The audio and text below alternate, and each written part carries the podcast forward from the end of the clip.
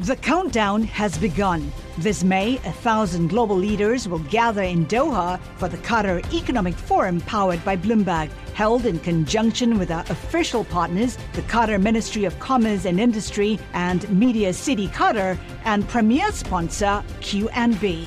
Join heads of state, influential ministers, and leading CEOs to make new connections and gain unique insights. Learn more at QatarEconomicForum.com. Le entregamos todo lo que necesita saber para comenzar el día. Esto es Bloomberg Daybreak para los que escuchan en América Latina y el resto del mundo. Buenos días y bienvenidos a Bloomberg Daybreak América Latina. Es viernes 20 de octubre de 2023. Soy Eduardo Thompson y estas son las noticias que marcan la jornada. El precio del crudo supera los 90 dólares el barril y el oro sube ante las tensiones en el Medio Oriente y la posibilidad de una escalada en la guerra entre Israel y Hamas. El ejército de Israel dijo que atacó objetivos de Hamas en Gaza durante la noche y de Hezbollah en respuesta al fuego desde el Líbano. Líderes de Arabia Saudita y los Emiratos Árabes Unidos se reunieron en Riyadh, buscan dejar de lado las diferencias y evitar que la guerra se convierta en un conflicto más amplio. En un discurso de la Casa Blanca, el presidente Joe Biden llamó al pueblo estadounidense para que apoye la financiación de los esfuerzos bélicos de Israel y Ucrania. Advirtió que Hamas y el presidente ruso Vladimir Putin representan amenazas a la democracia estadounidense. Según un sondeo de Bloomberg, economistas elevaron sus proyecciones de crecimiento de Estados Unidos y redujeron las probabilidades de recesión. La economía probablemente se expandió a una tasa anualizada del 3,5% en el tercer trimestre, la más rápida en casi dos años. El Banco Popular de China realizó una inyección récord de instrumentos a corto plazo. Busca así mantener bajos los costos de financiamiento.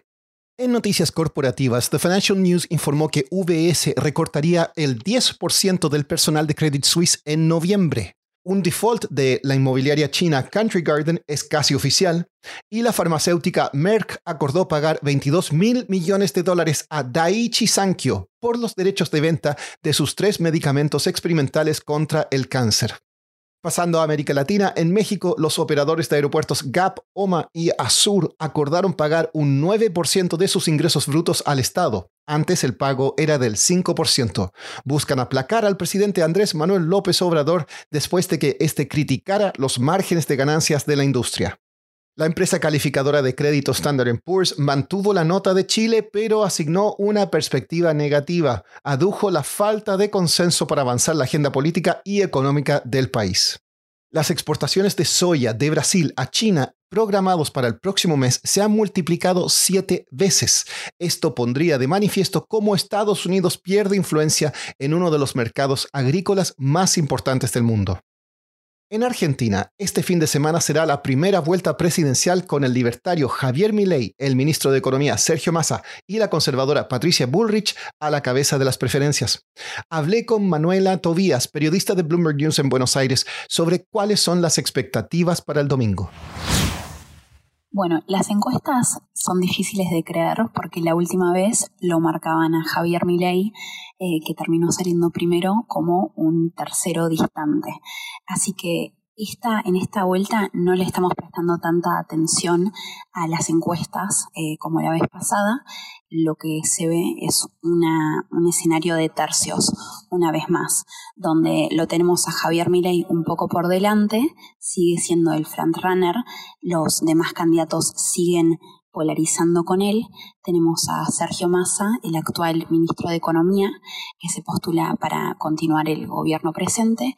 Y después está Patricia Bullrich, de Juntos por el Cambio, que es eh, la coalición de oposición.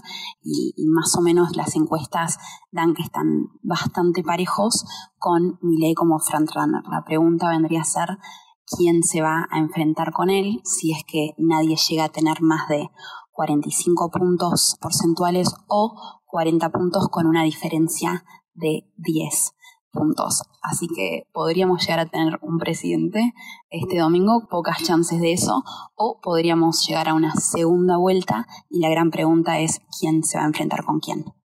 Manuela, la dolarización ha estado en el centro de la campaña de Javier Milei. ¿Cómo se está tomando ese tema en el país? Bueno, la dolarización se está, se está jugando mucho en este momento, especialmente porque eh, las personas, el, el, peso ha perdido la mitad del valor desde las últimas elecciones en agosto. Pasó de unos 500 a 1000 pesos por dólar. Entonces ya estamos viendo acá en Argentina muchas personas están recurriendo al dólar como su forma de resguardar el valor de sus ahorros y los argentinos cuando se le pregunta de la dolarización de mi ley, muchas veces no tienen eh, los detalles exactos, no saben cómo podría llegar a funcionar exactamente, cómo se podría convertir, por ejemplo, un sueldo en pesos a dólares. Para muchas personas significaría tener un sueldo de, por ejemplo, 150 dólares nada más, pero mismo esas personas son las que más ansiosas están por dolarizar porque han visto que su sueldo ha perdido tanto valor, todos los días pierde más el valor. Entonces están preparados para hacer una gran apuesta, a pesar de no saber exactamente qué conllevaría y, sabiendo que hay grandes riesgos, porque la situación actual no, no se puede soportar más. Y para terminar, los actores de Hollywood en huelga deberán tener mucho cuidado de que se disfrazan en Halloween. El sindicato SAG-AFTRA advirtió que disfrazarse de sus personajes favoritos de cine o televisión podría violar las reglas de la huelga. Mejor que sean simples fantasmas, zombies o arañas. Eso es todo por hoy. Soy Eduardo Thompson. Que tengan un excelente fin de semana. Para conocer todas las noticias que necesita para comenzar el día, revise Daybreak en la app Bloomberg Professional, donde puede personalizar las noticias que desee recibir. También puede suscribirse a la versión solo audio en Spotify, Apple Podcasts o la plataforma de su preferencia. Eso es todo por hoy. Escuche de lunes a viernes Bloomberg Daybreak.